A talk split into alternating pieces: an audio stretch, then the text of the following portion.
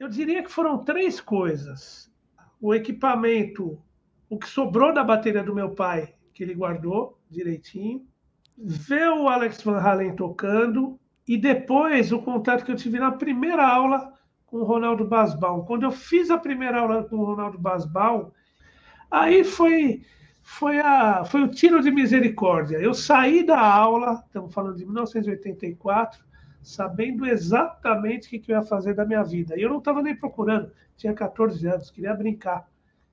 Olá, eu sou a Bruna Baroni e este é o Papeando e Batucando, um podcast onde eu e os meus convidados vamos trazer muitas informações, histórias e dicas para a gente aprender, se inspirar e se motivar a seguir fazendo o que a gente tanto ama, que é tocar bateria. O Papeando e Batucando está no ar.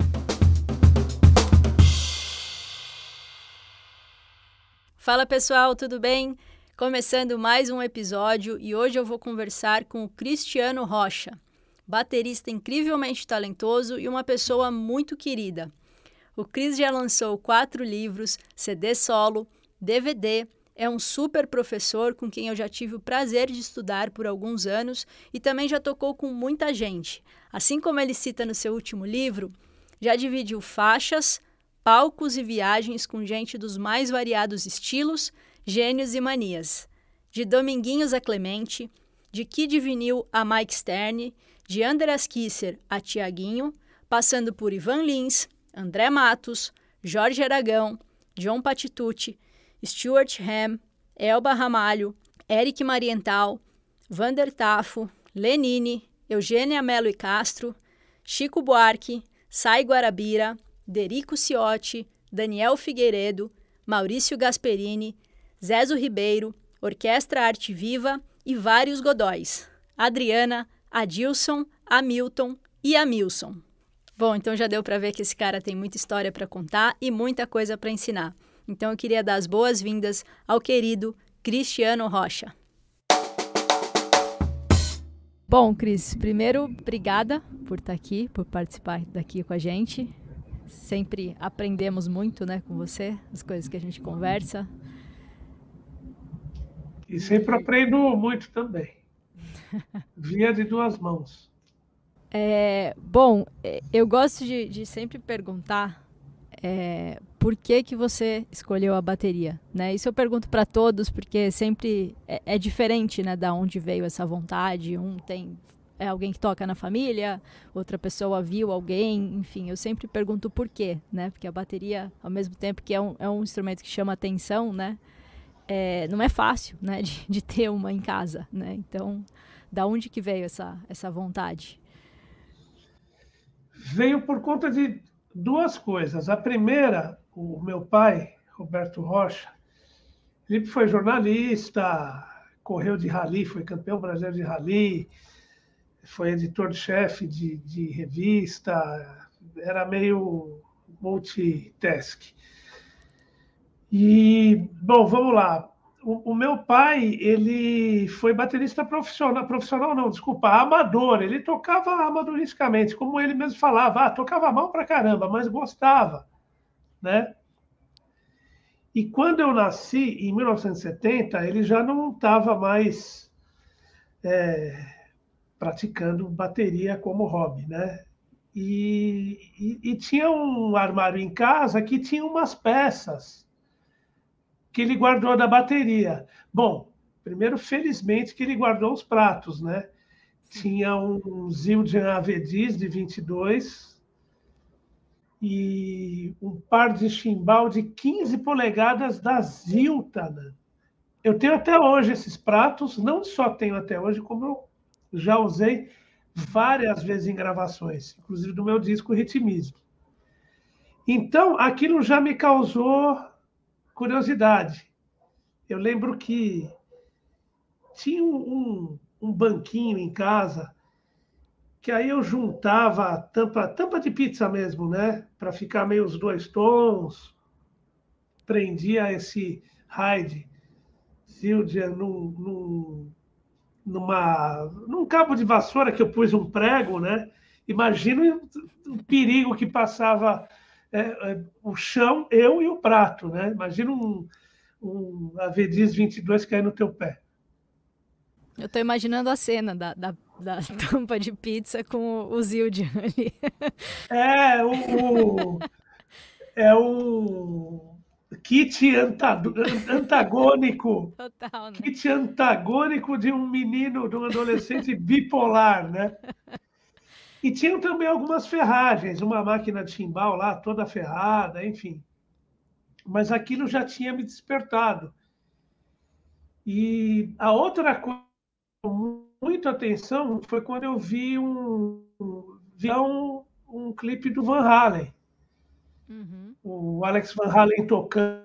E eu fiquei louco, fiquei louco. Foi o suficiente para eu procurar uma escola de música, é, onde eu encontrei o Ronaldo Basbaum, que foi meu primeiro professor. Uhum. Tenho contato com ele até hoje. Então, assim, eu diria que foram três coisas a, a, a, o equipamento, o que sobrou da bateria do meu pai, que ele guardou direitinho, direitinho até a página 2.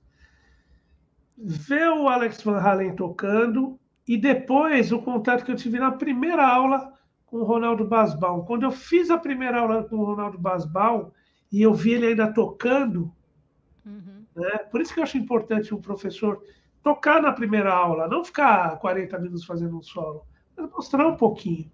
Aí foi foi, a, foi o tiro de misericórdia. Eu saí da aula, estamos falando de 1984, sabendo exatamente o que eu ia fazer da minha vida. E eu não estava nem procurando, tinha 14 anos, queria brincar.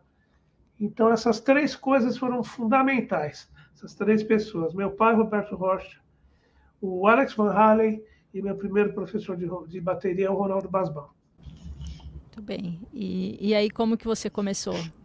Foi montando banda e, e aí você já tinha definido que era isso, né, que você queria? E aí, como que você seguiu? É, em 84 eu entrei na escola uh, Fama, Centro Musical, na Avenida Mirura, não existe mais.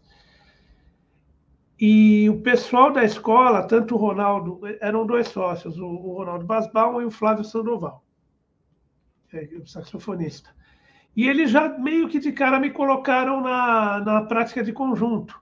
Depois de alguns meses, eles viram que eu tinha interesse, uhum. gostava de música, e começaram a me inserir na escola, na, nas práticas de conjunto.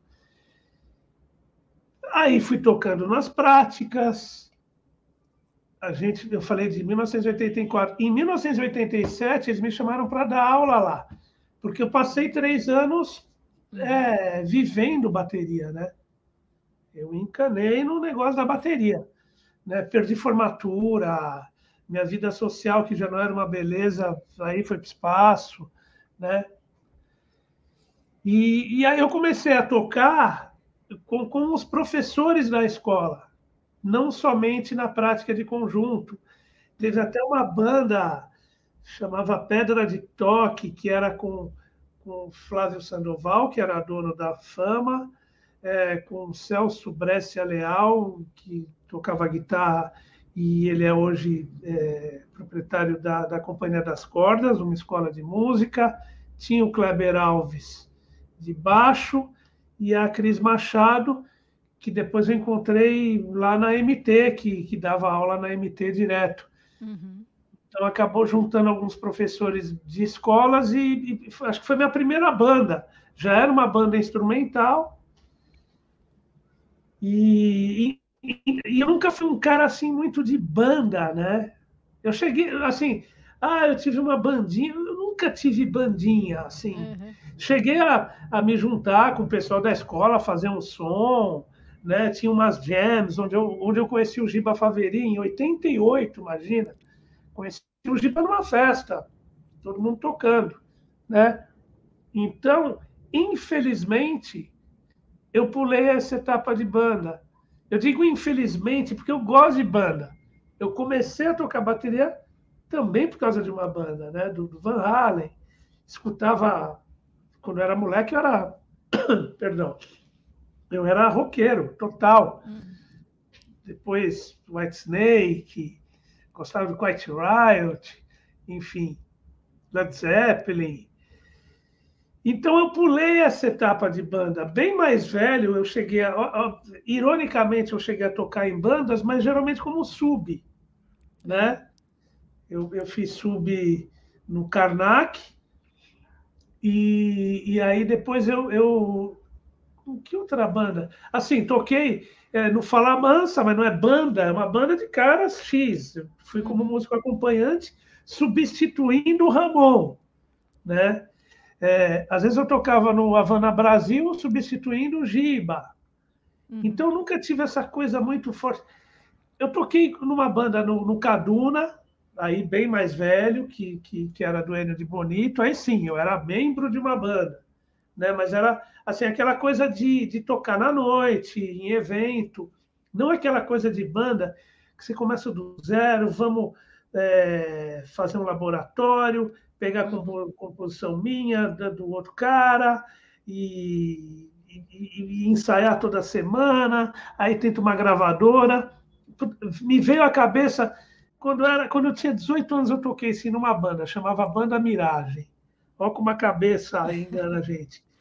Que era o, o Derico, o irmão do Derico, tecladista, o Serginho Ciotti, o Cláudio Machado, baixista, foi onde eu conheci o Cláudio. Ah, é o Kitu Yang cantando e tocando guitarra e o Zé Roberto Gaia de teclado. Você vê, é, o Gaia, o, o Claudião e eu era, já era três quartos do Circular Paulista, que foi uma banda instrumental que eu tive. Então, volta tudo porque eu estou lembrando as bandas. Eu toquei em banda. É que quando eu penso em banda, eu penso aquela coisa de banda autoral de rock, que é uma coisa que eu sempre quis ter e quase nunca consegui, né? É, deve ser um recalque que eu tenho. Mas, mas assim, projeto. Não parou de tocar, né? Então, enfim, né? Não, não, teve a banda, mas não parou de tocar, tocou com muita gente, então, né? Já a experiência já valeu, né? É, eu, eu as minhas esperanças renovaram quando o Vander Tafo, eu, assim como você, eu lecionei lá na MT, né? Uhum. É, e aí o Vander o Vander me chamou para fazer parte da, da nova formação do, do, da banda Tafo. Eu lembro disso. Que era com o Zaganin, depois o Marcelo Souza ia entrar, mas, mas não deu tempo, porque a gente fez o primeiro ensaio, só o Vander, o Zaga e eu. Uhum. O Vander tinha falado: ah, vamos pegar essas cinco, seis aqui para fazer um primeiro ensaio e ver o que, que acontece. O Zaga é super CDF e eu também. Então a gente estudou as músicas, tirou tudo direitinho, a gente chegou no ensaio, pá, pá, pá, pá, pá, acabou. Aí o Vander falou: puta, é isso. Vamos passar mais uma só para a gente se divertir, pô. Né? Passamos mais uma vez, falou: beleza. Nos vemos semana que vem, a gente pega essas outras aqui e, e foi. E, e uma semana, um, um, dia antes do segundo ensaio, o Vander faleceu, né? Eu ia ter adorado tocar na, na banda Tafo, né, para valer. Né? Depois eu, eu cheguei a participar de alguns tributos, tem uhum. até um na rádio, não lembro o nome da rádio, mas tem um tributo bem legal do Tafo lá, né, que aí juntou um monte de gente, o Eduardo Danui, é, o Fábio Augusto, o Marcelo Souza, o Zaga, o, o Michel Leme, Acho que no YouTube um monte de tem, gente. Né? Não sei se é. Tem, tem no YouTube. Tá lá, né? tem, Sim, tá depois, depois foram com os Buzik, claro que tem muito mais a ver com, com a banda Tafo. A banda Tafo, a história da banda Tafo é, é, é, é eles, né? Uhum. né? É, é, com eles, né? com, com o Ivan e com o André. Mas mesmo assim deu para deu curtir um pouco, pelo menos tocava no, no tributo, mas, mas assim, eu não fui cara de banda, né? Por mais que eu adore banda, acabei, uhum. acabei indo para um, um negócio que eu nem sabia o nome na época, que, que hoje chamam, hoje, faz tempo que chama assim, né? De Sideman. Uhum. Né? É, boa parte das coisas que eu fiz foi substituindo bateristas, né? O tal do sub. Sim. Então, então é isso. E... só uma coisa, se alguém tiver uma banda de rock and roll autoral e estiver precisando de baterista, pode dar um toque. Aí, ó, né? já, fica, já fica o aviso. é, e você falou de, de estudo, tudo mais, falou do Giba. É, como que foi é, quando vocês foram para a Drummers Collective lá em, em, Nova York? Como que foi estudar lá? O que, que você sentiu de diferente, né? A experiência de, de ter o contato com uma escola grande lá de fora? Como é que foi isso? O mais legal foi a vivência. Acho que isso é o mais legal, né? E, e, o preparo também, porque a gente foi, se eu não me engano, em 96, e a gente, quando eu digo a gente, eu e o Giba, uhum. a gente ficou acho que uns, uns dois anos se preparando, porque naquela época, sem querer ser saudosista, a coisa era muito diferente né? Uhum. Então não é, ah, eu quero isso aqui, vou no teclado, digito, ponho no Google, não. Não tinha. eu tocava numa. Puta, eu falando que eu não era de banda e eu vou lembrando das bandas, né? mas, mas quando eu falo banda, é aquela coisa, é aquela banda que você é, é, monta com seus amigos e, e, uhum. e, vamos fazer o nosso som. É, e é duro levar cover, isso pra frente, né? É, sem cover, é isso, é isso que eu digo, né? Uhum. Mas enfim, eu tocava numa banda, Blues Connection, né? É, eu não lembro todo mundo. Eu sei que o Zé Roberto, o Gaia também estava. É, tinha uma cantora suíça, tinha tinha, tinha o, o Didi Carvalho, guitarrista bom, faz tempo que eu não vejo ele. Enfim, e um, e um outro guitarrista mais de base, e amava blues, era o Fran que recentemente eu soube que ele já faleceu. Era um, um suíço também que, que trabalhava no meio corporativo, viajava toda hora aos Estados Unidos, né? E adorava blues, guitarra, e sempre trazia coisas para ele. E uma vez ele perguntou, isso deve ter sido na metade, sei lá, 93, 94. Ele falou: Cristiano, vou aos Estados Unidos, quer que traga alguma coisa? Puta, para quê? Coitado. Falei, puta, Franz, eu quero. Traz umas Vic Furt aí, trouxe 10, 12 Vic Furt. Falei, ó, tem um, uns VHS que eu não acho em lugar nenhum, que tinha da, da DCI, né? Uhum. VHS da DCI, Zil de Andei em Nova York, é, tinha é, as videoaulas do, do Guedes, lança um monte de videoaula, Peter, Peter Erskine, é, um monte de coisa. Aí eu falei, ó, oh, Fran, se você puder trazer umas, uns VHS para mim, e ele trouxe uns VHS, né? Muito bem. É, veio junto com a esse material, os VHS, um catálogo da, Drummer, da, da Drum, Drummers Collective, escola lá em Nova York. Uhum. Até porque eu acho que tinha, tinha alguma coisa, eu não sei se era o Rob Wallace, que tinha envolvimento na DCI e na, e na, na Drummers Collective. Acho que, é, acho que foi por isso. Inclusive, coincidentemente, ontem eu recebi um e-mail do Rob Wallace, porque é, é, a Hudson Music distribui o, o bateria brasileira e o é. Play e o Play, né? E aí eu mandei um e-mail, falei, ô oh, Rob, você não quer distribuir o, o, Play 2 também? Daí ele falou, pô, beleza, quero. Manda o material daqui cinco, quatro, cinco, seis semanas, porque vai ter um monte de coisa que está chegando, o lançamento da, da, da Hudson Music. Inclusive, eles, acabaram de lançar aquele livro que está aí do teu lado, né? O Gedments. Ah, é. Estou louco para adquiri-lo. É bem, bem né? divertido. Então, devia ser coisa do, do, do, O Rob Wallace é um cara que está envolvido. E, e, se eu não me engano, é um cara que entrevistou o Vini Colaiuta na, na videoaula dele. Hum. Né? Mas, enfim, veio junto um catálogo. Você vê que eu dei uma puta volta, mas eu voltei para o ponto de origem. Veio junto o catálogo da Drummers Collective.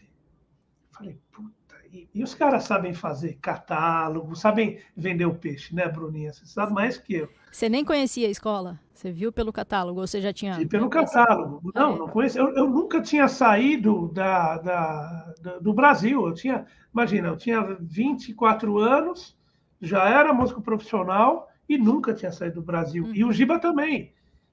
Tinha a mesma idade, mesma idade e também ele já estava tocando, dando aula no clã, eu estava tocando, já tinha tocado com a Orquestra Arte Viva, com, com, enfim, com Dominguinhos, mas a gente nunca tinha saído, não tinha, não tinha carimbado passaporte, né? Nem hum. tinha, a gente nem tinha passaporte. Bom, beleza. Naquela época, já vai por volta de 94, eu e o Giba, a gente já era bem chegado, né? Então, às vezes, a gente ia ao France, France Café, duas horas da manhã, é, tomar café, chocolate quente, comer porcaria e conversar. Às vezes ele estava saindo de um lugar ou eu de outro, eu fazia subir para ele, ele fazia subir para mim. Então a gente sempre né, é, se encontrava. Como eu disse anteriormente, né, eu conheci o Giba em 88. E, assim, quando eu vi a primeira, pela primeira vez o catálogo, eu lembro que eu pirei, eu, eu encanei, eu falei, puta, eu quero estudar nesse lugar, olha, deve ser muito legal, eu quero estudar aqui. Aí eu mostrei o catálogo para o Giba, eu falei, e aí, Giba, vamos estudar aqui, velho? Ele nem olhou o catálogo, ele falou, vamos. Ele é mais louco que eu, vamos. Então a gente ficou se preparando. O que, que a gente fez? Naquela época, você tinha, para fazer o curso mais avançado, o Advanced Certificate Program, né? Tinha uma série de pré-requisitos, uhum. né? Para prova de admissão. Como a gente estava em outro país, não, não tinha essa coisa que nem a gente está fazendo aqui, de, de, de Zoom e tal a gente teve de mandar uma fita cassete, assim, página tal do Syncopation é, em jazz. Só que a gente encanou, falou, ah, é para, é, é, é, sei lá, estou chutando, mas vai, andamento base, 140. A gente falou, ah, vamos mandar em 200, sabe? Aquela coisa de moleque metido. É. Até porque a gente já era músico profissional, dava aula. Então a gente queria caprichar, né? Então tinha que mandar aí os estilos uh, funk, tinha os odd miders, é, tinha rock, as coisas brasileiras, né? Samba, baião, é, second line, Zydeco, tinha umas coisas meio, né? Uhum. Acho que eu não lembro, mas tinha acho que mandar talvez um solo de caixa, um solo livre, alguma gravação profissional. E a gente não só mandou a fita cassete, como a gente mandou o VHS. Meu pai tinha uma puta câmera bacana de VHS, super VHS, que a gente, a gente nos filmou tocando, claro, um de cada vez. Ó, já acabei aqui, ó, filma você. Uhum. Acho que foi isso. Acho que o Giba também filmou. E aí a gente mandou o material, né? e fomos aceitos para fazer o, o, o, curso mais avançado, o tal do Certificate, é, como é que é? Advanced Certificate, Certificate Program. Você vê que meu inglês continua uma bosta, né? e fomos aceitos, e nesse inteirinho a gente juntando dinheiro, né, para passagem. Claro que a família nos ajudou, normal, né? Passar dois meses em Nova York, em Manhattan, não, não, não, não é barato. Tudo bem que o dólar não estava como está hoje, mas, enfim, era coisa dispendiosa. Né? Uhum. A gente foi aceito, chegamos lá, ainda fizemos um teste, né? agora eu não estou lembrado quem fez o nosso teste, para ver, bom, deixa eu ver, deixa eu ver se ele é ele, né? Garantindo. Isso era uma coisa normal, ainda mais quando mandava cassete. Uhum. A gente mandou o VHS, mas era, era protocolo. Então, vamos lá, vamos tocar, tocamos, beleza, ok. E foi lá que a gente, inclusive, conheceu o Douglas Belotti, o Doug Belotti, puta baterista sensacional, que se tornou nosso amigo, queridaço lá da Lusiana. E aí ficamos seis semanas na escola, né, estudando, de segunda a sexta. Depois, eu não lembro, eu sei que, que segunda, terça, quarta, beleza. Quinta-feira a gente tinha uma prática de grupo. Na sexta a gente ia no estúdio, fora da escola, gravar. Na segunda-feira, o Kim Plainfield, que foi nosso mestre, pôs a gente debaixo da, das asas dele, é, comentava a nossa performance. Lembrei, inclusive, quando uma das gravações que eu fiz, ele, ele deu uma detonada em mim. Ele falou, ele ouviu, eu achando que estava bom para cacete, né? Nota para cacete. Ele falou, ó, então, pode fazer, pode fazer o que você quer. Pode fazer o que você quer sai jogando nota. Pode fazer o que você quer. Hitler fez. Olha o que, que deu. Ele me deu uma detonada. Eu engoli o choro, fiquei é. quieto. E beleza, até porque ele era meu mestre. Eu não estava lá para bater de frente. Né? E, e foi um dos melhores professores que eu, que eu tive na minha vida. Fácil. O Kim Plainfield. Né? sem dúvida alguma. Claro, tive outros fantásticos, o próprio, o próprio Ronaldo Basbal, o uhum. Zador Nazário, é, o Dinho, o Sérgio Gomes e por aí vai. Mas foi, foi impactante, né? A, a, a influência do Kim em vários aspectos, né? Inclusive de, de disciplina uhum. na minha vida. Eu lembro que ele, ele já tinha lançado o Advanced Concepts, ele, ele, ele falava, eu lembro que ele, ele falou uma coisa que me marcou, que eu, que eu trago comigo até hoje.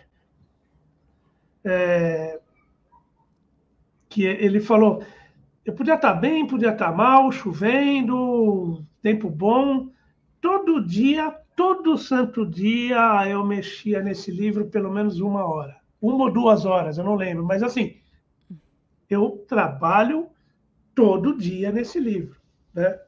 Uhum. Legal. Então é não é não fica só aguardando a inspiração, por mais que ela seja importante, né? E, e essa experiência na Drummers Collective de, de, ter caras que nem o Kim Plainfield, o Zack Denzinger, o Mike Clark, que fez aula com a, que fez aula com a gente, puta, daqui 8 milhões de anos, que foi nosso professor, né? Outro cara que eu achei fantástico, o Rick Sebastian.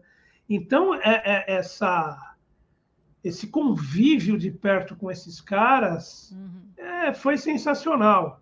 E mais ainda, vê-los tocando em loco no, no, no no Blue Note, ou num, num bar meia-boca, um bar, o Zinc Bar, e por aí vai. Né? E também fica aquela coisa, ah, pera, aqui também né, passa perrengue, não é só glamour total, é. né?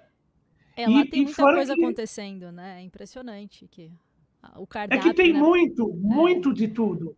Então, é claro que vai ter muita coisa boa e vai ter muita coisa ruim também uhum. né? de, de festivais de jazz a terrorismo. É tudo muito, né? Uhum. Ah, então vamos fazer um encontro de bateristas com a orquestra do Buddy Rich. Uau! Então vamos fazer um negócio aqui chamado Zil Jandem em Nova York. Uau! Pô, vamos, vamos pôr, vamos pôr abaixo aqueles dois prédios. Uau! É tudo muito, é. né? Tanto é que eu não, eu não me adaptei com essa vibe de Nova York, que é, é muito selvagem, sabe? Uhum.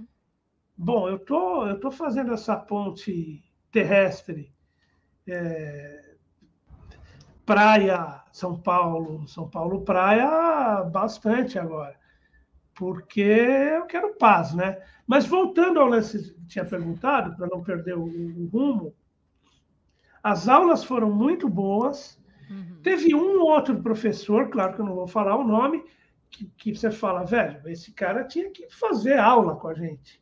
Aconteceu isso na Drummers Collective, né? Que bom, que bom que tem, né? Não, e não é porque a gente era sensacional, é porque uhum. você via que o cara, sei lá, devia ser primo do, do Mr. Collective, né? Uhum. É, é, é, o que eu chamo de chuchu com PHD, sabe? Uhum. Foi dar aula para três caras, ele foi substituir um professor, foi dar aula para o Giba, para o Douglas e para mim. É, mal conversou, não pediu para a gente tocar, pegou as partituras que a gente ia tocar, tocou um pouquinho, explicou, chegou pro, pro, pro Giba assim, ó, o samba é meio assim, chegou para mim e falou, ó, essa música é em sete, sabe? A gente conta sete. Falei, ah, legal. E chegou pro, pro, pro Douglas, não lembro, mas assim, aí o que, que aconteceu? Alguém falou, ah, então tá, a gente pode tocar? Ah, tudo bem. Puta, foi o Giba, vrá, foi o Douglas, vrá, e modéstia a parte eu também, na minha vez, eu vrá. Aí o cara ficou com aquela puta cara de bunda, né?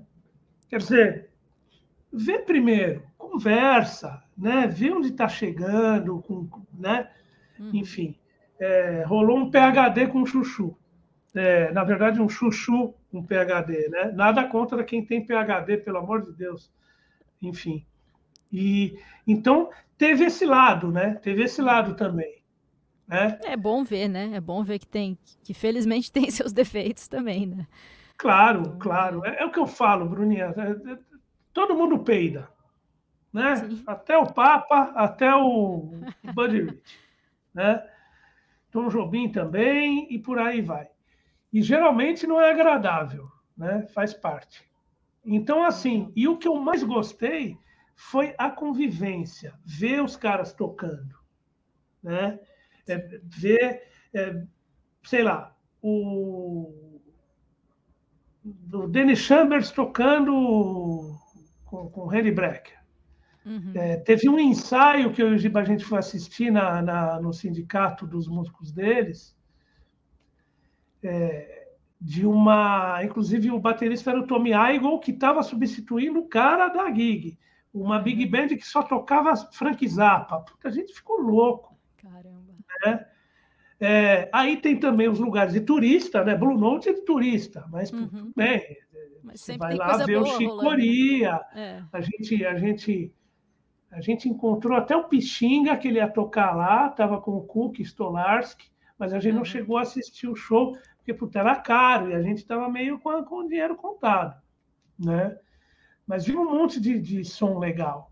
Né? E rola Vendo... isso lá, né? De você ter que escolher, às vezes, tem três sons bons, você tem que ir descartando, né? Sim, sim. E... Mas foi, foi muito legal. Eu só me arrependo de ter ficado seis semanas. Eu teria ficado duas semanas. Menos. É, até porque eu fui ficando meio de saco cheio, né? Uhum.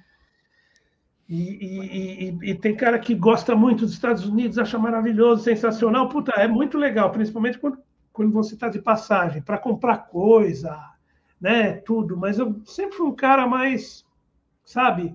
Eu fui a Nova York, não fui muitas vezes, fui.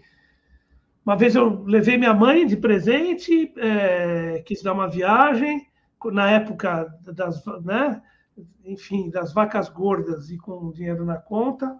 Eu dei de presente para minha mãe essa viagem, ficamos uma semana. Depois eu fui gravar. Não, depois dessa vez da, da Drummers Collective, eu, fui, eu fiquei uns dias lá que eu fui gravar com o Patitude, um, para um disco do Zezo Ribeiro. Então fui eu e, na época, minha, minha namorada, a Cris. E que teve uma gravação do disco do Zezo, do disco Gandaia. A gente foi gravar uma música que chama-se Bom Retiro, que foi o, o Zezo ao vivo, né? O Zezo, João Patitucci e eu. Depois teve essa, essa viagem de que eu levei minha mãe. É, meu pai não, não gostava de muito de viajar, de, de, de, viagem longa, ele ficava meio, meio ressabiado, né? E fui buscar, fui buscar a. Depois teve uma quarta vez, eu fui buscar a DW, a minha bateria. Foi para isso. Né? Então faz muito isso. tempo, muito tempo que eu não vou a Nova York. Muito tempo. Então, é, essa, eu gosto mais de Europa. Gosto mais de Europa. Não sou um cara Estados Unidos. E não tem nada a ver com, com sim, tem sim. nada a ver com é, ideologia nem coisa nenhuma. Eu, eu gosto do velho mundo. Né? Sim, é, eu perguntei pela questão da, da escola, né, de, de você ter, ter ficado um tempo lá estudando, né, e, e é legal, né, quando é, às vezes, não é tanto tempo, não foi uma formação, né, você ficou dois meses, né, que você falou, mas é Sim. é legal quando esse intensivão, eu acho que às vezes a gente até aproveita mais, dependendo do caso, porque você vai para isso, né, você não faz mais nada, não se preocupa Sim. com mais nada e mergulha, né, então a cabeça volta, né? Absurdo, né? De, de ideias e, enfim, coisa para trabalhar também, coisa para estudar. Você fez quantos camps lá? Fiz dois. É... Não, não foi em Nova York, né? Foi um em Cleveland e um em Chicago. Aí eu fiz o curso de verão, né? Que foi uma semana também na Berkeley. Esse mesmo esquema, né? Você tem aula de manhã, à tarde, à noite geralmente você vê a galera tocando, ou tem jam session, essas coisas. E em Nova York eu fiz aula particular. Eu mandei, na época, e-mail para todo mundo que eu queria. Uhum. E aí os que responderam e bateu com, com o horário, eu fiz aula lá. Não fiz nenhum curso específico, assim. Legal, legal. Foi isso, eu fui só para assistir também, muita coisa, né? Tanto as peças da Broadway quanto o show de jazz, né? Eu ia dividindo ali a agenda para aproveitar. É, é, é, uma experiência mais que fascinante, né? É, uhum. é, indicada pelo, no, âmbito, no âmbito musical e no âmbito pessoal, né? É. Isso é muito legal, né? Você conhecer outras culturas, ver como os caras pensam, que não tem muito essa história de Latin Time, né? Uhum. O sim geralmente é sim, o não geralmente é não, não tem. Então a gente, é, é, eu acho que isso influencia muito na forma que a gente trabalha, uhum. né? Ter esse contato com, com, com esse profissionalismo, principalmente norte-americano, né? Que é, é muito sério. Por isso que, uhum. que a coisa, né? Caminha, voa, né? Na verdade, né? E você falou do, do Patitucci, né? Então, aproveitando o gancho, você tocou com muita gente, né? A gente também já falou isso, né? Muita gente grande, inclusive. E teve algum que você gostou mais de, de trabalhar, de, de tocar, enfim, gravando ou né, fazendo shows? Teve algum que se destacou mais aí? Vários, vários. Porque a, a, resposta politicamente correta é falar: ah, qual que é o disco que você mais gosta? O próximo, né? Uhum. Ou ah, eu gostei de todos, cada um tem uma. Mas não, tem, tem gente que é chata, tem gente que é super easygoing, né? Enfim, é, o, o próprio Patitucci, comigo ele foi muito relax, né?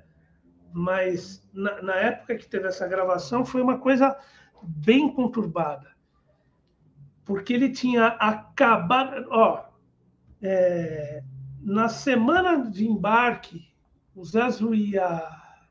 Eu não sei se ele já estava em Madrid ou se ele estava. Mas ele não estava em São Paulo. Então a gente, eu e ele, a gente ia se encontrar em Nova York. Assim, Parece que no dia que, que o Zazo estava embarcando, o Patitude falou: Puta, eu não vou conseguir, não vai rolar. E o, Zazo, puta, eu estou embarcando. Né? Essa história pouca gente sabe. E ele falou: Não, mas eu posso chamar um outro sensacional improvisador. Eu te, te ponho em contato com o Brecker, né? com o Michael Brecker. Ele falou: Puta, eu adoro o Brecker, mas eu preciso de um baixo, é. não de um sax. Né? que, que tinha acontecido? A esposa do, do Patitucci estava esperando um bebê e perdeu o bebê. Aí, imagina como é que deve ter sido devastador, né? O cara. No fim, o que, que aconteceu? É, empurrou, acho que uns três, quatro dias a gravação para frente, para baixar um pouco a poeira, e foi, não teve jeito, né? E e quando, quando eu fui quando eu fui lá a Nova York, por conta desse delay aí, desse, dessa, dessa postergada da gravação, assim, eu fiquei uns quatro, quatro dias sem encostar na bateria, né? Falei, puta, velho, eu vou gravar, eu preciso. Eu lembro que eu fui na Dramas Colette e os caras deixaram eu praticar um dia lá, né? Porque tem a, tem a versão redes sociais e tem a versão real, né? A, a versão real foi o seguinte. Eu acho que eu nunca contei isso, olha que beleza. A versão real foi é, 95, 96, eu não lembro, mas por volta de, né? Meados dos anos 1990. O Zezo falou assim: e aí, quer gravar? Vamos gravar com o Patitude em Nova York? Eu falei: vamos! Opa! Amanhã, pode ser? Ele falou: tô falando sério, velho. Tá, tá bom. Ele teve que me mostrar o fax para eu acreditar. Falei, puta que pariu, hein? Foda. Ah, eu falei, pô, deixa eu pensar, né? Aí eu pensei, pô, vou dividir uma faixa com Patitude. Tô abrindo meu coração, tá, Bruninha? Então teve o lado do cagão. Falei, pô, vou dividir uma, frase, uma, uma faixa com Patitude. Pô, mas eu posso, vocês podem gravar em Nova York, eu, eu ponho uma bateria aqui. Como já fiz várias vezes, uhum. né? É, é, teve disco do Corcioli que o baixista é, quem, foi, quem fez baixo foi o Tony Levin. Se bem que o Tony Levin pôs os baixos depois que eu pus a bateria. Mas teve um, um outro disco do Zezo, que o Carlos Benavent, que tocava com Chicoria, puta baixista espanhol, tinha gravado com o Zezo na Espanha, e depois me levaram, me trouxeram a fita aqui para pôr a bateria em cima. Então é muito mais confortável, né? Mas essas coisas que eu estou falando foram depois. Uhum. O negócio do, do Patitude, eu, eu pensei, porra, mas eu vou. Pô, eu gravo aqui em São Paulo depois, relax. E, e vai estar meu nome lá mesmo, tudo bem. Aí eu pensei, não, eu quero tocar com o cara, ao vivo, eu quero ver qual que é, eu quero ver se, se, se eu não vou me cagar todo vai ser uma prova, porque no, no, fundo eu não sabia se eu ia me borrar, né? Uhum. Falei, Zazo, vamos, vamos. Comprei minha passagem, porque não era assim, vamos gravar com o tudo pago. Assim, você quer? Beleza, então se vira. E, então, como para mim seria uma prova de fogo e mais que nada, mais que tudo, uma, uma, uma aula, né? Sim. Falei, velho, vou, eu vou, eu vou a Nova York, pago minha passagem, tudo. Eu quero ver qual que é. Né? Comprei a passagem, tudo, beleza. Soube dessa história, né? De, de, de, ainda bem que eu soube depois, senão ia ser foda. Mas aí fui a Nova York, passei três dias, quatro dias, né? Passeando e já com dor de barriga minha namorada falando, olha que legal, a Estátua da Liberdade. Eu falei, ah, que legal. Eu falei, puta, ai, ai, faltam três dias. Olha o State, que legal, pô, muito legal. Ai, faltam dois dias. Nossa, World Trade Center, ai, é de manhã, sabe? Uhum. Não consegui relaxar muito. Tanto é que no dia, no dia da gravação, eu acordei, Bruninha, me deu, eu assim, eu acordei de uma puta dor de barriga piriri nova iorquino, né? Ah, aí fui ao estúdio, montei, montei as coisas. É, rolou uma coisa que foi meio. Eu entendo os dois lados perfeitamente. Uhum. O, o Patitucci entrou, eu já tinha montado as coisas, ele falou: Oi, Zazo, tudo bem? É... O dinheiro, por favor. Aí o Zezo já pagou o cara, acho que foram dois mil dólares, se não me engano, né? E eu já falei, puto, o cara, claro que não vai estar num dia bom de, de vibe, né? Eu, puta, eu, a gente se cumprimentou, foi super educado, mas sem muito, muito auê, porque imagina o estado espiritual dele, né? Uhum.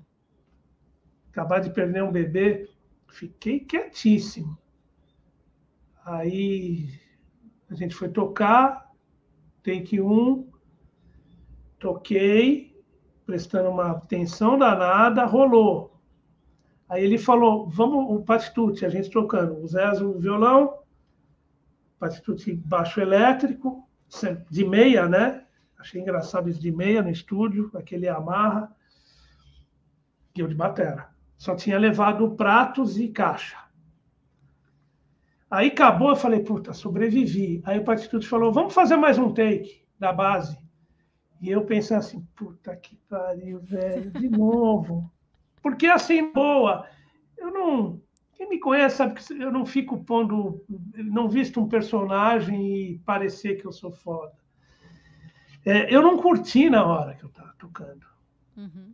Né? Porque eu estava tão preocupado em, em tocar direito, dinâmica, é, swingar, é, é, é puta, isso aqui tem que suar, isso aqui tem que suar, porque senão eu, eu nunca mais vou me perdoar. Eu tinha, eu me coloquei uma pressão danada. Ninguém me colocou, eu me coloquei.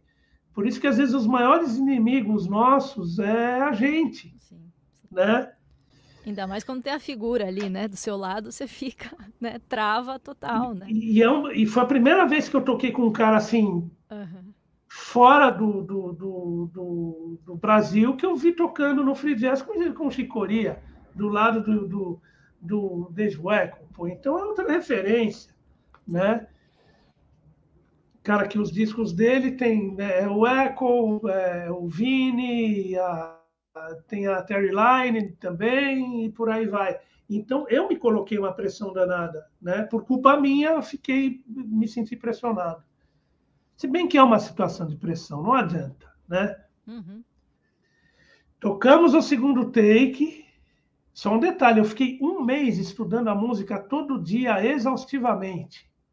Exaustivamente. Tem uma frase lá no meio que é cheia de nota. Eu cheguei com ela pronta, não vou mentir. Né? Eu falei, ó, eu vou me garantir. Eu vou me garantir Qual aqui, é a beleza. música específica? Chama Bom Retiro. É de um Bom disco Retiro. que tem no, no, no, CD Gandaia. É um samba em sete que vira dois e tem uma convenção em 11 por 8. Né? Ouvir prestando atenção e já fica a dica aí para é, é, é, pessoal ouvir. E, e, bom, e assim, eu, já que eu falei eu vou encarar essa, eu não vou gravar depois, eu fui. Uhum. Né? Mas a pressão só foi aumentando. E tem até uma curiosidade. Tem uma é, é, essa música começa com baqueta, aí pega a vassoura e depois volta para a baqueta. Uhum. Né? É, a troca de, de, baquetas é durante um compasso em 11 por 8, uma convenção em 11 por 8. Então, como é, é, é extensa, é mais tranquila de, de, de trocar. Só que antes de sair do Brasil, eu estava num, estúdio com, com o Zé, o produtor dos discos, e a namorada que foi comigo, a Cris, né, que é a, minha, a irmã da Adriana Godoy, que manja de música.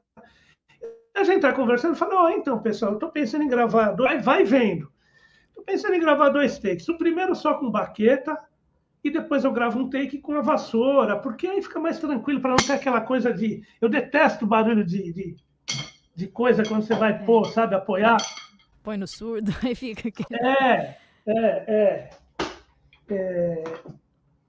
E aí, quando eu estava saindo do estúdio, a Cris falou assim: Ué, você vai gravar duas vezes, mas quando você for tocar ao vivo essa música, você vai tocar duas vezes? Ela falou aquilo, eu fiquei tão puto. Eu, eu fechei a cara, fiquei uns dois dias de cara amarrada, né? Só que ela tinha razão.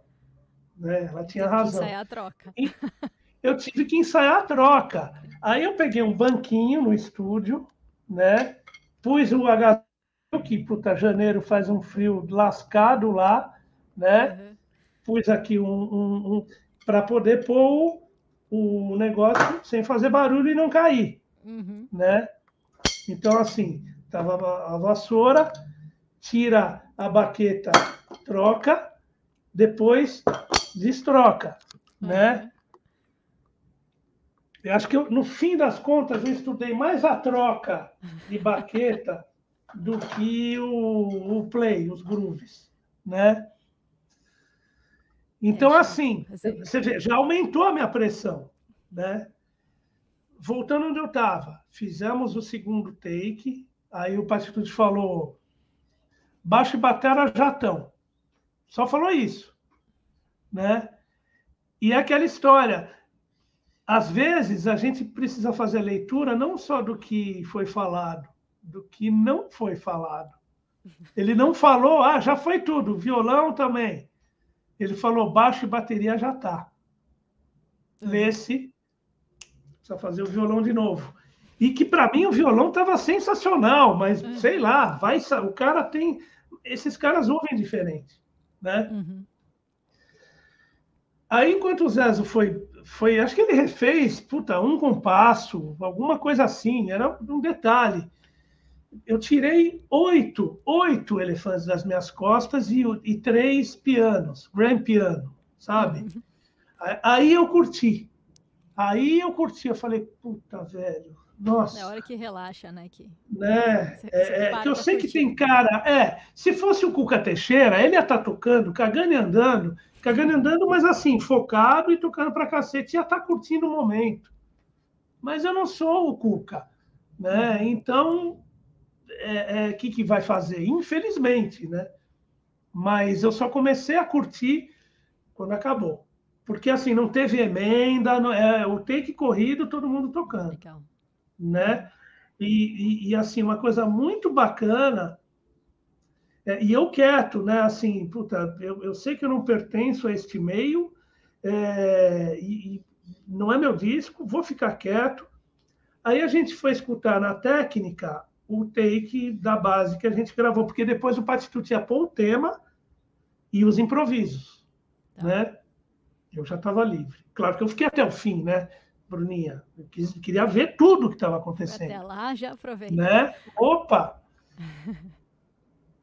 e aí acaba, durante a, a, a, a escutada do, do take, o Patituti estava do meu lado, ele bateu nas minhas costas e falou, yeah, man. Puta, só isso não falou mais nada, mas, puta, sabe, e, e, a Cris viu. Então, assim, eu tive uma testemunha, alguém viu o cara, tipo, ó, naquele pequeno momento, assim, eu tenho plena consciência que eu não estou no nível musical de um John Patitucci ou, do, ou dos seus peers, né, do, do, dos seus colegas. Mas, durante aquele momento, eu, eu estive, né? é, eu não arruinei a música, né? A gente fez música de qualidade juntos. Uhum. E, e o cara, opa, legal, né? Então, assim, imagina se eu tivesse é, escutado o meu lado bunda mole e gravasse depois aqui em São Paulo. É, é, é o negócio da experiência, né? Da convivência. Isso uhum. aí a gente não acha em, em curso online, em livro de bateria, tem coisa que é pessoal e presencial. Sim, né? Sim, então, essa história foi, foi, foi para mim um divisor de águas. Legal. Eu, eu, você perguntou, de, é que você começou falando do Patitude e depois perguntou de quem que algumas pessoas que, que eu curti tocar. Gostou. Mas com certeza esse foi um dos, né? É, é, esse foi um dos, apesar do contato pessoal uhum. limitado pela, pela circunstância, né? É, pela situação. Não, o cara foi, foi super educado, respeitoso, amável, tudo certo, Legal. né? Um que foi que foi a gente fez um puta som e que foi um cara que foi de, de, abraçar e caloroso foi o Paulinho da Costa. Legal. Né, o Paulinho da Costa.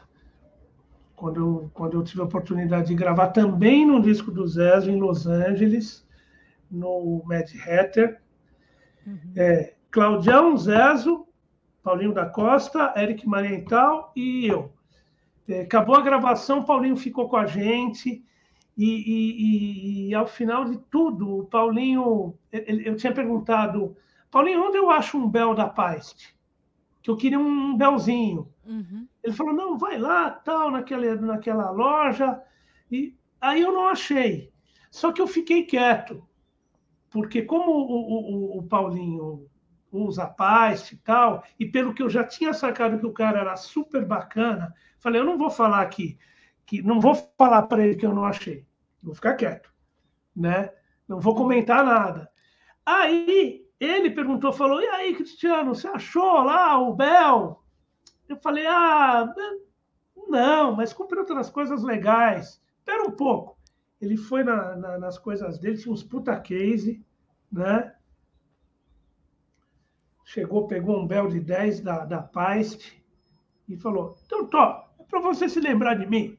Ai, eu falei: meu, meu velho, eu, eu, nunca esqueço de você há anos, é impossível. É, é, imagina, você é Paulinho da Costa. Ele me deu um, um Bel da Paz, imagina. É, uhum. Dá para esquecer isso? Imagina. Paulinho da Costa, que é o, o Paulinho da Costa, deu o, o Bel para o Zé Ruela. Né? Mas, assim, tem muita gente bacana, né?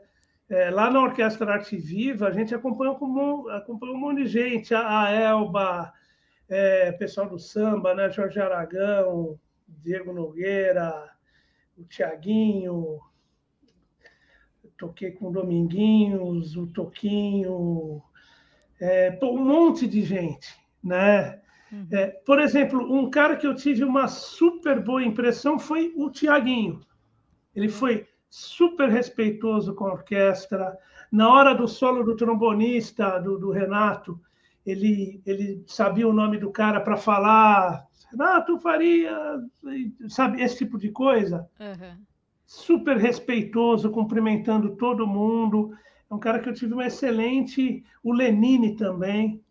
Lenine também pareceu ser bem legal, fora o som que foi nota 10. Né? Com Lenine eu toquei uma de bateria e as outras eu fiz percussão, junto com o Andrezinho Curchal, e aí o Pantico, sensacional Pantico Rocha na bateria. Né? Então, assim, tem, tem artistas que são muito legais, né? O Jorge Versilo, gente finíssima, né? Então tem, eu toco com, com o Maurício Gasperini, que era lá do Rádio Táxi, outro cara super bacana, né? Tem, tem, tem. O legal é quando você admira a, a, a pessoa como artista e como ser humano, né? Sim. Porque nem sempre o artista é. Claro que eu não vou falar, mas é, tem um cara que eu adoro, mas a experiência com ele não é que foi ruim, mas você vê que tem, parece que tem uma nuvenzinha em cima, né? Com os uhum. raiozinhos. O cara desconfiado e sempre olhando assim é, tem de tudo, né? Que nem minha mãe fala, né? Gente é sortida. Gente é sortida. E tem, e tem, assim, um outro artista que eu nunca mais eu, eu toco. São, acho que, dois. Dois, hum, né? É. Então, tudo bem. A média tá boa, né? Tá, isso que eu falo. Um é um artista brega, não vou falar o nome, mas artista brega é, esquisito, tô fora. Fui. É, é duro, né, quando fica aquela coisa, o artista e os músicos, né, sempre tipo de escanteio, né? Então, quando o clima não é legal, o som parece que não, não rola legal, né? Não tem jeito. É, é, é. E... Então, que quero quero estar tá cercado de gente que eu que eu admire artisticamente e, e, e né, pessoalmente. Sim. E desse monte de gente, você falou do, né, do tanto que você gostou, é, teve algum que foi mais difícil, mais desafiador para você? Alguma situação ou, enfim, tocar com algum artista foi mais complicado, musicalmente falando, né, que te desafiou mais? Ah, musicalmente falando, não é. pessoalmente falando. Não, não, que foi enfim, o, o, o, trabalho foi mais complexo, né, para a bateria, enfim, para acompanhar ou por, por, várias situações que a gente sabe que acontece também. Às vezes não é nem complexo de tocar, mas o todo é difícil, né? Segurar, enfim.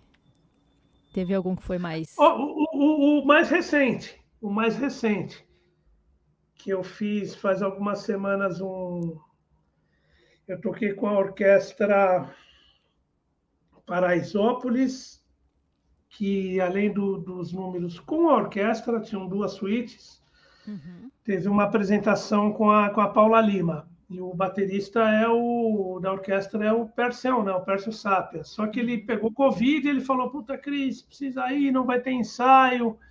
É, tem umas partituras aqui, mas No fim, eu peguei, pedi para o maestro me mandar umas referências de áudio para eu fazer as minhas partituras. Uhum. E, e, e, e, na própria passagem de som, a gente acho que conseguiu passar uma música, uma música da Paula inteira e um dos dois, uma das duas suítes, da, não, as duas suítes a gente conseguiu passar. E a da Paula, por causa de, de, de tempo que tinha que. É, o teatro só permitia ensaiar é, é, som até tal hora antes do show. Então foi bem tenso, bem tenso. É tocar né? com orquestra sem ensaio é complexo, né? É, é, é complicado. É muita né? coisa mas rolando. Eu não vou falar, eu não, é, não vou falar que no fim deu tudo certo, mas, mas todos, todos sobreviveram. O som né? rolou, né? É, todos sobreviveram. Legal. E, e assim, como eu, eu, eu, eu já fiz bastante sub, eu estou habituado um pouco à roubada. Que nem com, com. Teve um fim de semana que eu fiz com Karnak, era um espetáculo que chamava, muito divertido, por sinal, é Universo Umbigo. Então tinha malabares, tinha gente correndo no palco, é, eu, eu, tocava fantasiada, a banda tocava fantasiada, né? É, era uma roupa meio. Não coube em mim, ficou meio larga, era a roupa do Cook, aí com um chapéuzinho, fone, porque era tudo clicado. Uhum. Tinha solo de bateria clicado. E, e, assim, eu nunca tinha tocado com eles, não conhecia o espetáculo, que geralmente quando eu vou fazer um espetáculo, eu quero ver, assistir pelo menos uma vez. Uhum. Que nem, sei lá, fiz o do, o do. Tinha um espetáculo do Legião Urbana. Aí, puta, pera, deixa eu ver qual que é. Ah, tá, tá, beleza né? Porque desafio sempre tem. Se você entrar com aquela vibe, não, é legião, eu sei as músicas, já ouvi, é fácil. Não. Porque tem os kills, né? Tem as deixas. Uhum. Tem as deixas. Às vezes o arranjo muda, às vezes o andamento muda. É, tem que ficar de olho no maestro. Bom, você mais que eu sabe disso, porque você trabalha há muito tempo com musical. É, um, é, um, é uma coisa desafiadora. Então não adianta o cara que nunca fez chegar e ainda achar que vai arrasar, que não vai. Uhum. Né? Tem deixa do ator, tem deixa do dançarino. Né?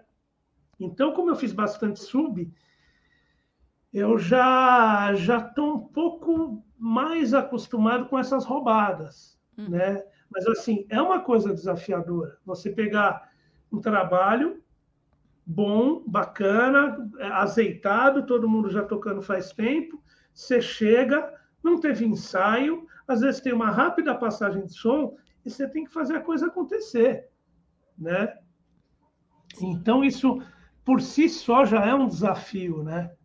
Acho que sub é, né? Sub é sempre mais complexo do que o trabalho que você já faz, né? Porque você tá no lugar sim, da pessoa sim. e muita coisa é de surpresa, né? Você não tem tanto tempo de, de se preparar, né?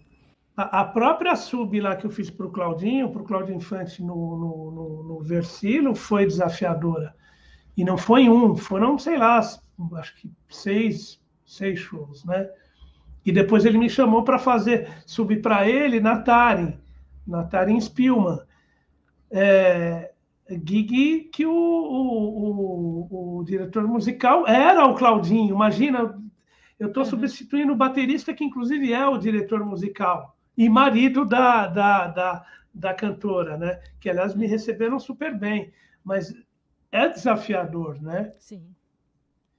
Então, já rolou todo, não todo tipo de desafio, não, mas bastante coisa. Som que, que não tinha quase nada em 4x4, ou som que tinha muita coisa quebrada, e que aí no estúdio você tem que resolver, porque não vai dar tempo de você ir para casa e passar. Uhum. Exemplo disso é um disco que eu gravei com um cara que chama Fran Papaterra. É um disco muito bacana. É, o Fran não é músico profissional, mas teve uma produção feita pelo Braulio Rezende, puta produtor, guitarrista. Então, o Derico tocou. É, teve, teve um pessoal ba bacana envolvido nesse projeto. E assim, vai, né? Tudo bem, errou, volta, vamos pegar daqui, mas foi bem desafiador. Mas é um disco que chama Só Pode Ser Coisa do Coisa Ruim, Fran Papaterra. Fica legal aí a dica para todo mundo também ouvir. Então, o desafio teve bastante. Imagino. E você gravou trilha também, né, Cris? De novela, cinema também? Você gravou? Também, sim. Novela, cinema e teatro. E qual que é a diferença desses trabalhos? Como que é muito diferente? Vem tudo escrito, não vem? Como é que funciona? Depende de quem está produzindo, né? Tá. É, às vezes te mandam uma pré, uma pré-produção das músicas. Às vezes essa pré diz que onda você vai tocar e não pode fugir muito dela. Às vezes essa pré sequer tem bateria, então o cara quer que você ponha, imprima a sua é, é, personalidade tocando, né? Uhum. E, e, às vezes não tem nada. Às vezes você chega no estúdio e te dá uma partitura.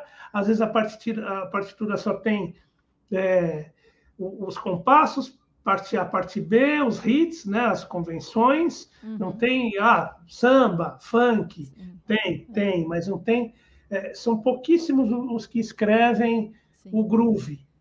Às vezes aparece, que nem momento sub de novo. Teve uma sub que eu fiz para o Ramon na final de um programa que era cantando no SBT, se eu não me engano, que era com crianças. E o maestro escrevia tudo. Cheguei lá e falei, Frá! puta, beleza. Né? Ainda assim, isso aqui é mais importante. Ah, Porque tinha, tinha, eu lembro que, e esse maestro escrevia super bem, tá? Não estou falando mal de forma alguma, mas teve uma coisinha, só um detalhe, que tinha lá Estava escrito só Blitz. Falei, não sei o que, que é. E estava escrito titita, titita, chimbal cachibumbo, né? Uhum. É, um, dois, três, quatro. Assim, no segundo compasso, você fala: epa, aqui está tercinando, é ternário. Uhum, a, a subdivisão é outra, né? O swing então, não estava indicado. É, era um shuffle, era uhum. um blitz. Depois que eu vi, era você, você não soube me amar. Ah, não. Você não soube me amar. Uhum. Né? Não. Imagina. E é, também você não vai ser aí... trouxa de falar assim, uhum. não, maestro, eu estava tocando o que estava escrito. Porra, sim, velho, escuta. É. Né? Escuta. Até porque o maestro vai pôr a culpa no copista. não é dele, né? Né? É, e rola muito, né? Aquela Ctrl C, Ctrl V, e aí fica um monte de coisa igual pra gente, mas tá rolando muitas outras coisas na música, né? Então tem que sim, ficar ligado sim. mesmo, né? É, é, saber ler, eu acho importante, pelo menos para coisa que, para as coisas que a gente faz, uhum. né? Bruna Baroni, Cristiano Rocha, para as coisas que a gente faz, a leitura faz-se necessária. Sim, sim. Né? E, e, e, mais e tão importante quanto ler é você interpretar a partitura, uhum. né?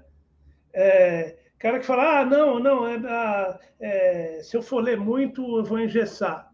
Das duas, uma, ou porque não sabe ler, ou porque não sabe interpretar uma partitura, né?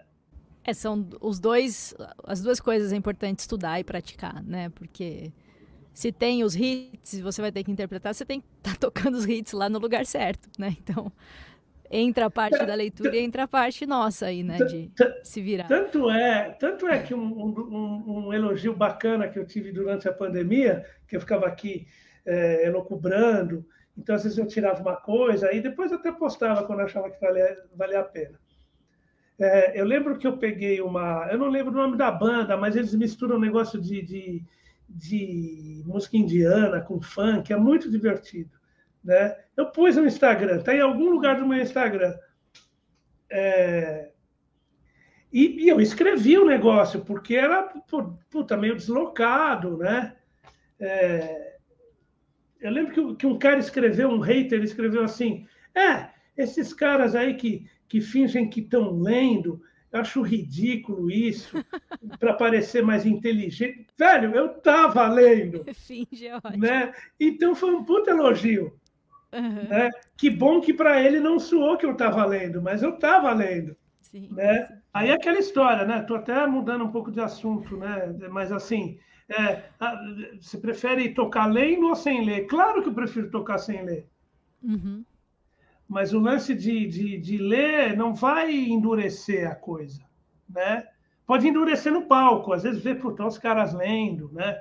Mas o som, você pega um vídeo do Steve Gadd gravando uma música de prima, é, é, já tá, não tem, tem nada duro, né? É, e às vezes viram eu, pelo menos, dependendo da situação, eu gosto de ter ali para ter meus lembretes, sabe? Até me dá mais segurança ter alguma coisa ali, porque eu sei que tem tanta coisa para você lembrar que Sim. você fala, putz, né? Eu vou ficar mais segura, mas eu não vou estar tá lendo nota por nota ali, né? Eu quero ver o todo ali, né? O que, que é importante eu não esquecer. Sim. Às vezes é uma convenção, um ataque, sei lá, né? Então, quando dá, eu faço ali a minha cola. Claro, e o importante ficar, né? é bola na rede, é bola é. na rede, né? Então, a leitura é uma ferramenta que a gente pode usar. E é isso. Não vai sair som da, da partitura, vai sair daqui, né? Exatamente. Sempre é dessa peça, né? Então, essa foi a primeira parte da minha conversa com o Cristiano Rocha. Sim, apenas a primeira, porque o papo estava bom então, na semana que vem, no nosso próximo episódio, a gente vai ter a continuação da nossa conversa. Eu tenho certeza que todo mundo já aprendeu muito até aqui. Foi muito legal poder ter conhecido a história do Cris, a sua trajetória na música, seus estudos, seus desafios tocando por aí e muita coisa boa que ele contou pra gente. Então, realmente já deu para aprender muita coisa até aqui. E na semana que vem tem mais. A gente vai conversar bastante sobre os seus livros e todos os materiais que ele já lançou. A gente vai falar sobre criatividade, que eu acho um assunto importantíssimo e muita coisa boa. Então, realmente, o próximo episódio está imperdível. Então, eu te espero na continuação da minha conversa com o Cristiano Rocha. Até lá! Então este foi o episódio de hoje. Se você gostou, deixe a sua avaliação e dependendo de onde você está ouvindo ou assistindo esse episódio, deixe a sua curtida, seu comentário e aproveita para me contar o que achou e o que mais ou quem mais você gostaria de ver por aqui. Também não deixe de compartilhar com seus amigos esse papo cheio de informações. Muito obrigada por ficar comigo até aqui e até o próximo episódio. Boa semana e bons batuques!